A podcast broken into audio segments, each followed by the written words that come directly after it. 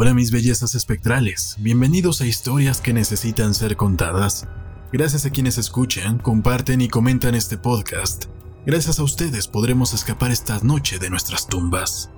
Para quienes vienen de Evox, Spotify o cualquier plataforma para escuchar, los invito a que además de suscribirse ahí se suscriban a través de youtube.com diagonal Ernesto H. de la Vega. También pueden unirse a nuestra pequeña comunidad en el grupo de Facebook Club del Unicornio. Y sobre todo, los invito a que me manden historias, historias de cualquier género, historias que, como lo dice el nombre, necesitan ser contadas. Seguimos en las celebraciones de los muertos, así que tomaremos un poco más del libro Día de Muertos, antología del cuento mexicano.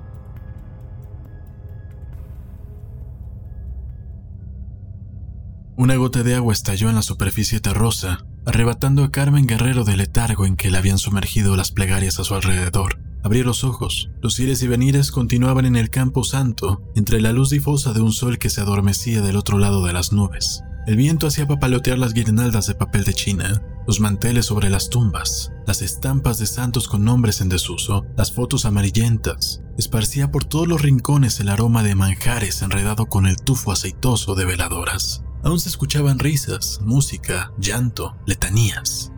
Carmen alcanzó el tequila y tomó un trago gordo.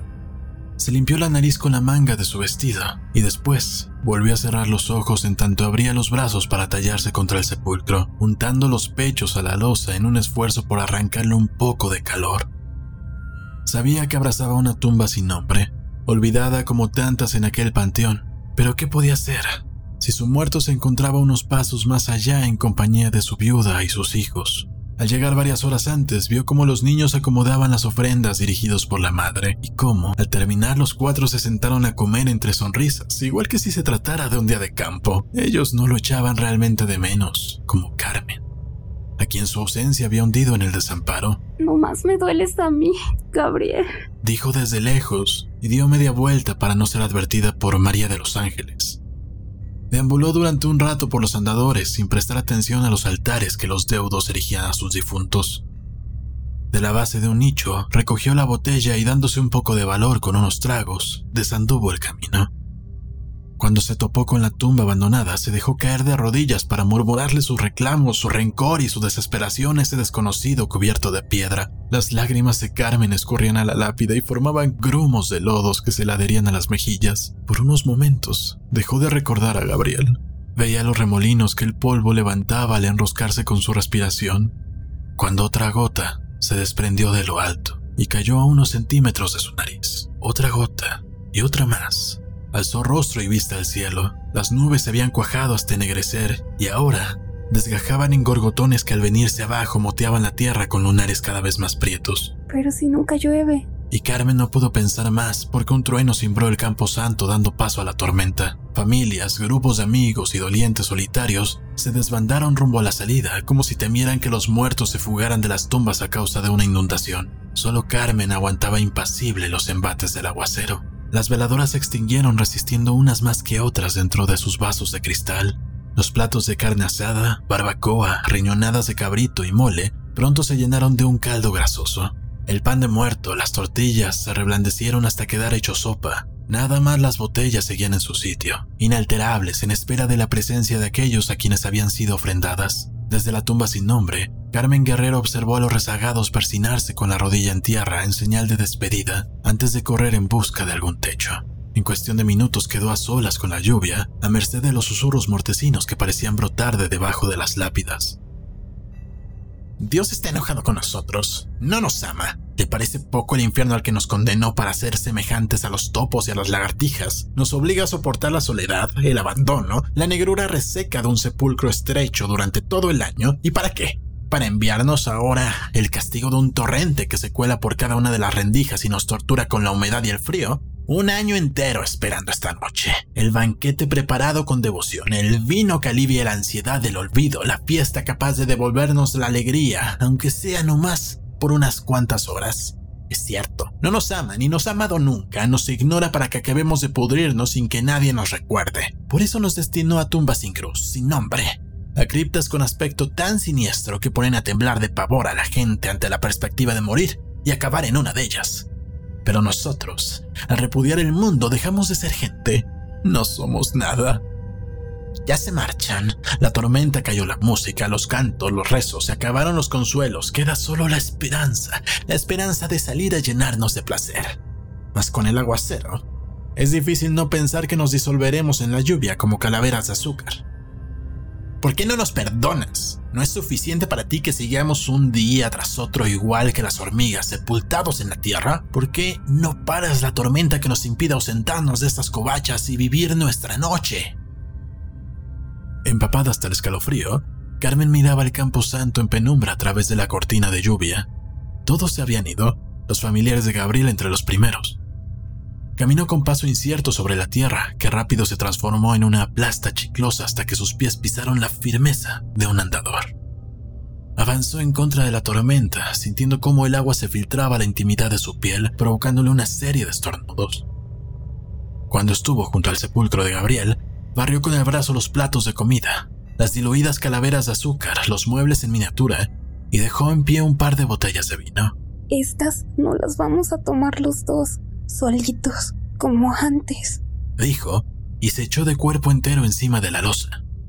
La había abandonado en medio de la incertidumbre seis meses atrás, cuando, después de estar en la casa chica hasta el amanecer, Gabriel se dirigía a su hogar, y su auto fue embestido por una camioneta gringa viejísima, cuyo conductor era un obrero borracho que celebraba su triunfal retorno del otro lado.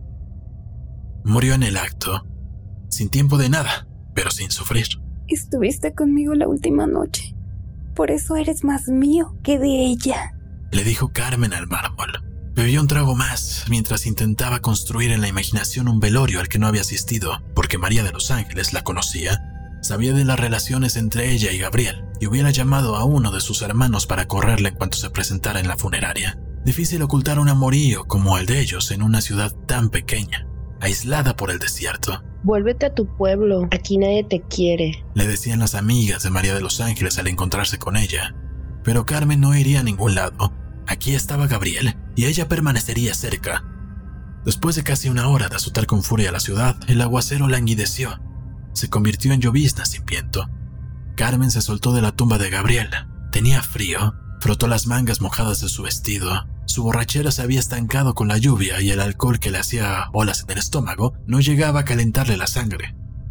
La soledad del cementerio comenzaba a plagarse de rumores acuáticos, borboteos, rechinidos de madera al expandirse, pero por debajo de esos sonidos se alcanzaba a percibir otros más profundos, como de tierra removiéndose, uñas que arañan piedra, largos suspiros. La atmósfera se transformaba, un tono ocre licuaba el aire inmóvil, la oscuridad había encapotado las tumbas y solo dentro de ciertos mausoleos continuaban encendidas unas cuantas veladoras, de esas que no se apagan nunca. De pronto, la sombra de un personaje esculpido en el muro de una cripta pareció agitarse y ella esquivó la vista. La posó en la placa con el nombre de Gabriel Talavera en tanto tomaba otro trago de tequila. Enseguida se recostó de nuevo sobre el mármol refugiándose en el recuerdo de Gabriel tratando de no hacer caso de los murmullos que por momento crecían en torno suyo hasta ponerla a tiritar. Todo cuanto poseemos es un pedazo de terreno y la noche de un día durante el año, resplandecientes de risas y sabores, tragos y calidez, compañía, festejo, además de la tierra que se finge protectora para curarnos de la ausencia de recuerdos. Esa memoria ciega, incapaz de decirnos algo de nosotros mismos, tierra de cementerio que nos dio cobijo concediéndonos un sitio en su seno, aunque no sepamos nuestros nombres, ni cómo, ni cuándo, ni por qué llegamos a ella, que a diferencia del mundo, se muestra generosa y nos reconoce y acepta porque sabe que somos santos, unos santos inocentes que creyeron que su estancia en el campo santo sería momentánea. Y sin embargo, transcurren las semanas y los meses y los años, seguimos haciéndole compañía a las lombrices y a las ratas en esta tierra, que no se cansa de absorber nuestros cuerpos para cubrir sus huecos, que son tantos. Pero pronto partiremos, sí, un día como hoy, borrachos de entusiasmo, hartos de alegría, en busca de un lugar mejor a este, donde ya no caben todos los muertos que vomita el mundo alguna noche quizá ya señalada, porque además de nuestro trozo de tierra lo único que podemos poseer es la fecha probable de nuestra partida, de nuestra fuga, de nuestro alivio, de ese consuelo final que vendrá cuando queden atrás los dolores, las penas y todas las carencias, y solo podemos acariciar la certeza de que tal día llegará, Si vivimos con intensidad esta noche, la de la fiesta, la de la orgía que cada año por una sola vez nos despierta la piel, los apetitos, la lengua, el olfato, los ojos, pronto pasará la llovizna, el placer y la vida nos aguardan allá afuera. La humedad recrudeció el calor, emergía de la tierra que no necesitaba del sol para evaporar sus excedentes de agua, tejiendo así un ceñido sudario de niebla entre los sepulcros. Carmen ahora transpiraba mientras el recuerdo de la tarde en que conoció a Gabriel aparecía nítido en su memoria. ¿Para qué cruza la frontera, mija? Le había dicho. Si lo que quiere es trabajar, no necesita seguirse de frente. Aquí mero yo la ocupo para la pizca de algodón. Y se quedó a disgusto, pues ella estaba acostumbrada a la vegetación abundante, no a aquel paisaje yermo donde había que caminar cientos de metros para toparse con un árbol. Contuvo un sollozo y sus palabras surgieron como una letanía sin volumen, un susurro monótono, como si del otro lado de la losa, Gabriela arrimara el oído para escuchar su confesión. Porque nunca tuve una brisna entre los dedos, porque siempre aseguraste que en la pizca las manos de la mujer se vuelven una desgracia, y tú las querías suavecitas para sentir mis caricias en el cuerpo. Sonrió al advertir un rumor debajo del mármol. Sabía que Gabriel era uno de esos hombres que jamás terminan de consumirse, porque si lo hicieran, consumirían también a quienes estuvieron cerca de ellos. Lo imaginó abriendo los ojos y revolcándose en el ataúd igual que los nonatos cuando reconocen una voz amada. Luego tuvo miedo. Sí, había escuchado un rumor, pero no dentro del sepulcro de Gabriel, sino fuera, atrás, en algún rincón del camposanto. Pisadas, parecían pisadas, Carmen giró la vista, pero lo único que vieron fueron tumbas en silencio, la blancura de estatuas fúnebres y más allá, las siluetas de los mausoleos dibujadas al carbón contra el fondo de la noche. La luna se debatía en el cielo para vencer la barrera de nubes, y un haz plateado se abrió paso triunfante hasta caer en el cementerio. Aún intranquila, Carmen pegó de nuevo el rostro a la losa que encerraban los despojos de Gabriel Talavera, mas un rastrillar en el piso semejante al de las hojas empujadas por el viento la hizo levantar la cabeza. Temblaba. Agotó el último sorbo de tequila y estrelló la botella en la tumba vecina. El cristal se reventó en un eco que se mantuvo vibrando en la quietud por espacio de varios segundos. Estoy borracha, Gabriel. Dijo con los ojos fijos en la placa. Primero creí oír voces, después pasos. Ahora no sé ni lo que digo. Tomó una de las botellas de vino y la revisó. A la bruja de tu mujer se le olvidó el sacacorchos ¿En qué estaría pensando? Luego recordó el altar, las ofrendas. A menos que... Y se arrodilló junto al sepulcro a buscar entre las cosas que había tirado. Su nerviosismo iba en aumento. Sin ponerse de pie, a cada instante erguía la espalda y miraba alrededor intentando escudriñar lo profundo de las sombras. Creía descubrir movimientos en los claroscuros de las esculturas, en el interior de las criptas, donde pequeñas luces parpadeaban agitadamente entre la bruma en los reductos donde las manchas de oscuridad se amontonaban. Percibía el crepitar del silencio, un siseo sordo pero continuo, como el de los organismos que crecen despacio desde la nada. El corazón de Carmen golpeaba duro, como un tamborileo que no se detenía en el pecho sino que arrojaba su ritmo desquiciado al exterior. Cuando la amargura que provenía de sus entrañas le llegó a la boca, supo que debía levantarse y encontrar la salida, que los seres que habitaban el camposanto reclamaban la noche y si descubrían su presencia no podrían contener el asco y el horror hacia ella y su aroma carne viva y palpitante. Movió una rodilla en el suelo. ¡Ay! Y el dolor que le produjo la punta del sacacorcho sumergido en el lodo le hizo olvidar sus temores. Me estoy volviendo loca. ¿Qué cosas me ocurren, Gabrielito? Dijo mientras con manos ansiosas despojaba la botella de su capucha para encajar en el corcho la espiral. Estoy muy, pero muy borracha. Apenas la destapó, bebió de ella en grandes tragos, dejando que el vino tinto borrara de su lengua el sabor de la hiel y de su mente esas ideas absurdas que le inquietaban. La oscuridad ha caído por completo. Ya se fueron los hombres, comienzan a arrastrarse las lápidas, a abrirse los nichos, se animan los inquilinos de las criptas. Es preciso recoger las ofrendas de los deudos, emborracharnos hasta la carcajada y el llanto, hasta la histeria que nos aleje de esta creencia de que la inmovilidad y el sueño nos librarán del sufrimiento de afuera, de las persecuciones, de los peligros de la vida y no de la muerte, que no guarda ningún significado para nosotros, porque el temor a morir solo tortura a quienes tienen algo y nosotros nomás contamos con un pedazo de tierra, o un nicho, o una plancha vacía dentro de un mausoleo, y con esta noche de 2 de noviembre para olvidarnos de los trapos en jirones que nos cubren, de los mendrugos de pan tieso envueltos en periódico que disputamos a las ratas, de los platos, tazas, fotos, cajas de música inservibles, boletas de calificaciones de los hijos de otros y estampas de santos martirizados que recogimos en años anteriores, del agujero compartido con un esqueleto que se ha vuelto entrañable, pero sobre todo,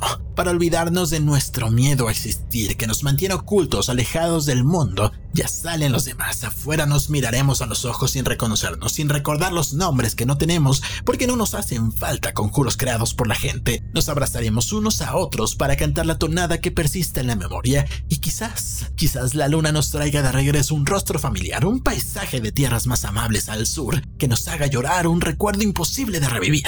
Después, muchas horas después, cerca del alba, cuando el banquete haya terminado y no quede ni una gota de mezcal, ni de vino, ni de pulque en los envases, regresaremos a nuestro refugio para iniciar de nuevo la cuenta de los días hasta el próximo noviembre. Sus propios temblores y una tos que era un latigazo en la columna vertebral interrumpieron el sopor alcohólico de Carmen. Soñaba con las manos de Gabriel en un recorrido a través de su cuerpo, con los labios de Gabriel enganchados a su boca, con las palabras de Gabriel que le juraban por Dios y todos los santos que jamás la dejaría sola, que siempre estaría junto a ella, aunque volviera a morirse una y otra vez. En alguna parte del sueño fue presa de la inquietud porque ese hombre ya no se mostraba amoroso con ella, únicamente reía en medio de un entrochar de vasos, vitores y silbidos, y Carmen tuvo la impresión de que ya no soñaba, de que aquello que se le internaba en los oídos procedía del exterior. Váyanse, dijo, y se cubrió el rostro con las manos en busca de la imagen esquiva de su amante. Mas la tos que le abría senderos de fuego en los pulmones le despertó una realidad donde se hallaba la intemperie, ebria, ardiendo en calentura. No importa, mejor si muero, así estaremos juntos para siempre. Tensó los músculos y tomó impulso con el fin de ponerse en pie. Sin embargo, la borrachera y la debilidad solo le permitieron sentarse. Las nubes se habían ido a otro cielo. Una luna llena, rotunda y espléndida, argentaba en relieve el campo santo, donde cientos de sombras se retorcían en una danza descompuesta. Carmen se frotó las sienes y la nuca. El dolor que trepanaba su cerebro le provocaba alucinaciones. No encontraba la botella de vino. Había rodado al lodo. Al agacharse para recogerla perdió el equilibrio y se fue de bruces. La fiebre era una coraza que inmovilizaba sus miembros, la hacía castañar los dientes y lo oprimía el pecho. No me dejes, Gabriel. Susurró y con grandes esfuerzos reptó unos centímetros hasta alcanzar la botella. Aunque casi todo su contenido había escurrido, aún quedaba suficiente para enjuagar las encías y aliviar aunque fuera un poco del ardor de la garganta. Después de beber, se acurrucó junto al sepulcro de su amante, apretándose las rodillas tratando de contener los estertores del cuerpo. Entonces las vio. Las siluetas deformes brotaban de cualquier rincón bajo la luz de la luna, acercaban el rostro a las lápidas para examinar las ofrendas y enseguida engullían con desesperación. Arrancaban los corchos a mordidas y dejaban caer el licor en torrente dentro de sus bocas. Carmen se replegó aún más contra el sepulcro. Ya no temblaba, sus huesos se habían paralizado. Con ojos muy abiertos veía el ir y venir de las siluetas que se multiplicaban sin cesar que se arrimaban a las tumbas cercanas, permitiéndole percibir con claridad sus semblantes cadavéricos, descarnados y resecos, sus cuerpos moviéndose rígidos como si hubieran olvidado la capacidad de desplazarse, bajo harapos que quizá en otro tiempo lucieron un color, sus efluvios agridulces de carne corrupta, y seguían saliendo de las tumbas, de los nichos. El ruido de las lápidas al arrastrarse le erizaba la piel a Carmen, le retorcía los entresijos obligándola a morderse las mejillas y la lengua para no gritar. No quería que se dieran cuenta de que estaba ahí, tiesa de pánico, violando la sacralidad de su festín. Gabriel. Gabriel.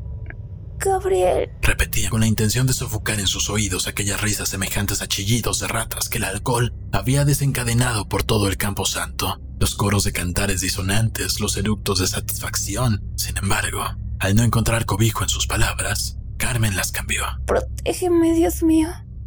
Por favor, no me desampares.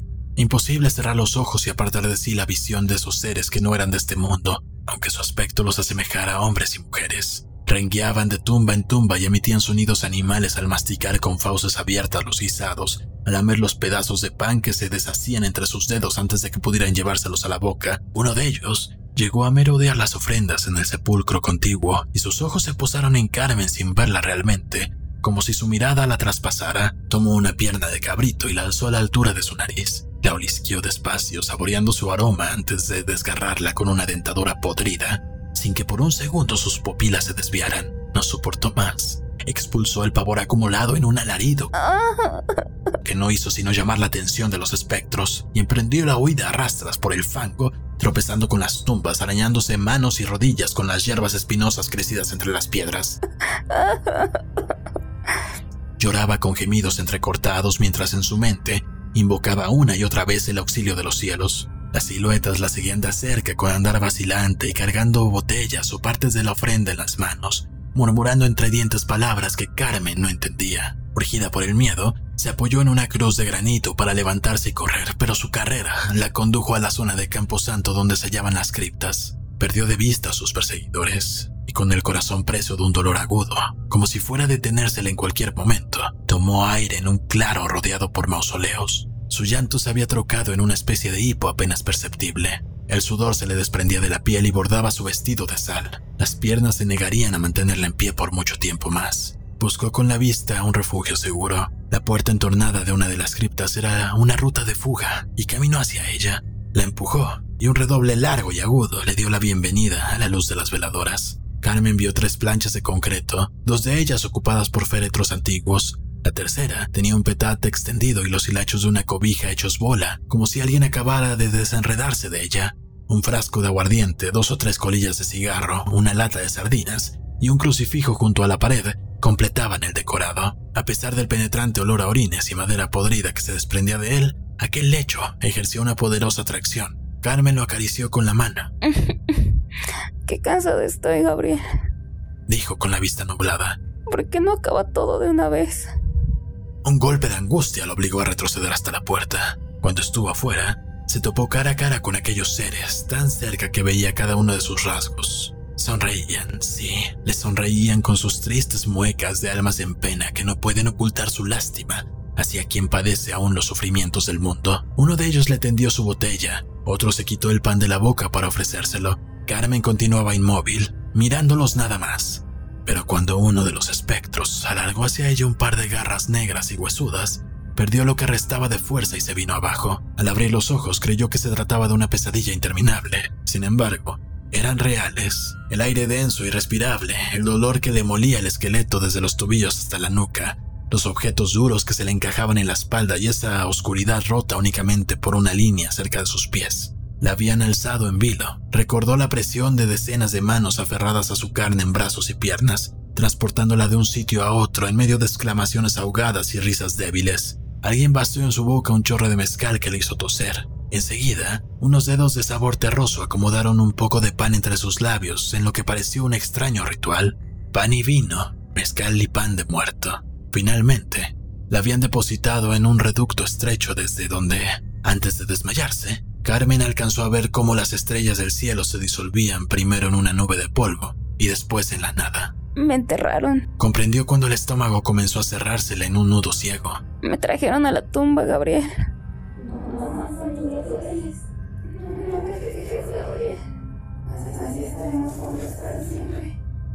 Las frases de amor eterno pronunciadas antes con firmeza le resonaban ahora en el cerebro, semejantes a una sentencia. Llena de presentimientos macabros, llevó una mano bajo su cuerpo para comprobar que no se hallaba sobre el ataúd de su amante como había creído, sino en una superficie llana. Junto a su espalda, reconoció un par de botellas pequeñas, un envoltorio de papel, una cajetilla de cigarros, un santito de bulto. Me pusieron ofrenda. Pensó, y todas las vivencias acumuladas durante la noche se le agolparon en el pecho. Golpeó con los puños la lápida encima de su rostro, y la raya de luz a sus pies vibró haciéndose más ancha. No la habían sellado. La esperanza de escapar la fortaleció. Con rodillas y manos empujó despellejándose la piel con las aristas del cemento sin desbastar, hasta que por fin la losa cayó al suelo y produjo un estruendo que retumbó en la soledad del cementerio. Carmen emergió ciega del sepulcro a causa de la intensidad de la luz. Sus piernas resentían la nueva posición e iniciaron un temblor constante, pero sus pulmones jalaron aire puro y el aroma limpio y recalentado del desierto. No le restaban lágrimas para llorar, tuvo que conformarse con un hondo suspiro. Cuando sus pupilas habituaron al resplandor, supo que habían elegido para ella la tumba sin nombre donde unas horas antes estaba rezando por el alma de su amante. Gabriel ya se acerca, apenas a unos pasos. Tú tienes a María de los Ángeles y a tus chamacos. Quédate con ellos. Y se alejó decidida a jamás volver a dedicarle siquiera un pensamiento. Caminaba con dificultad, lentamente, rumbo a la salida, pisando su sombra contrahecha, angulosa, coronada con una cabellera revuelta. Un fugaz acceso de nostalgia le hizo recordar tiempos mejores allá en su pueblo, situado en un valle junto a un arroyo. Al andar sentía las piernas como si fueran maderos hinchados. Su vestido estaba cubierto de lodo blancuzco. Tenía sangrantes las rodillas, las manos, las tumbas, los nichos y las criptas que a su alrededor reverberaban a causa de la rabia del sol proyectaron en su memoria los seres espectrales de la noche anterior. La imagen de sus sonrisas desdentadas, de sus ojos opacos mirándola tendida en un sepulcro ajeno. Detuvo sus pasos, pero aceleraba los latidos de su corazón. Sin embargo, enseguida logró serenarse para reiniciar la marcha. Cuando cruzó el umbral del campo santo con movimientos muy rígidos, adivinó, en la mirada temerosa del vigilante, que ella también se había convertido en una aparición. Esta fue una obra de Eduardo Antonio Parra, nacido en León, Guanajuato, en el 65. Es autor de Los Límites de la Noche, Tierra de Nadie y nadie los vio salir. Con este último, en el año 2000, obtuvo el premio Juan Rulfo. Esperemos leer más de este autor en futuras emisiones. Gracias a Liz Pelenco y a Irlanda Ochoa por ayudarme con su voz. Por el día de hoy nos tenemos que dormir temprano para que lleguen las visitas de nuestro pasado. Pueden apoyar a este podcast suscribiéndose en Evox, Spotify, YouTube o la plataforma de su preferencia. Pero recuerden, siempre tienen que compartir el link en sus redes sociales. Si quieren convertirse en los guías espirituales de este podcast, pueden hacerlo donando la cantidad que ustedes quieran, haciéndolo a través de mi sitio web, de mi Patreon, de mi PayPal. Los links van a estar en la descripción. Para quienes quieran recibir algo más, aparte de los contenidos, pueden ir a la tiendita del momento y comprar unicornios en forma de playeras y tazas. Para las personas que vienen de otros países, comenten. Si tienen el interés en una de las playeras, podemos activar una opción, tal vez a través de Streamlabs. Y bueno, recuerden, su apoyo servirá para mejorar este podcast. Bueno, suponiendo que alguien done. Esto es historias que necesitan ser contadas y quiero que ustedes también participen, así que espero que me manden sus obras, sus anécdotas, cualquier historia del género que más les guste, mándenlas a historias@ernestodelavega.com y aquí vamos a darle voz. también pueden unirse a la comunidad a través del grupo de Facebook el Club del Unicornio. Muchas gracias por haberme acompañado. Nos vemos en el siguiente podcast. Yo soy Ernesto de la Vega.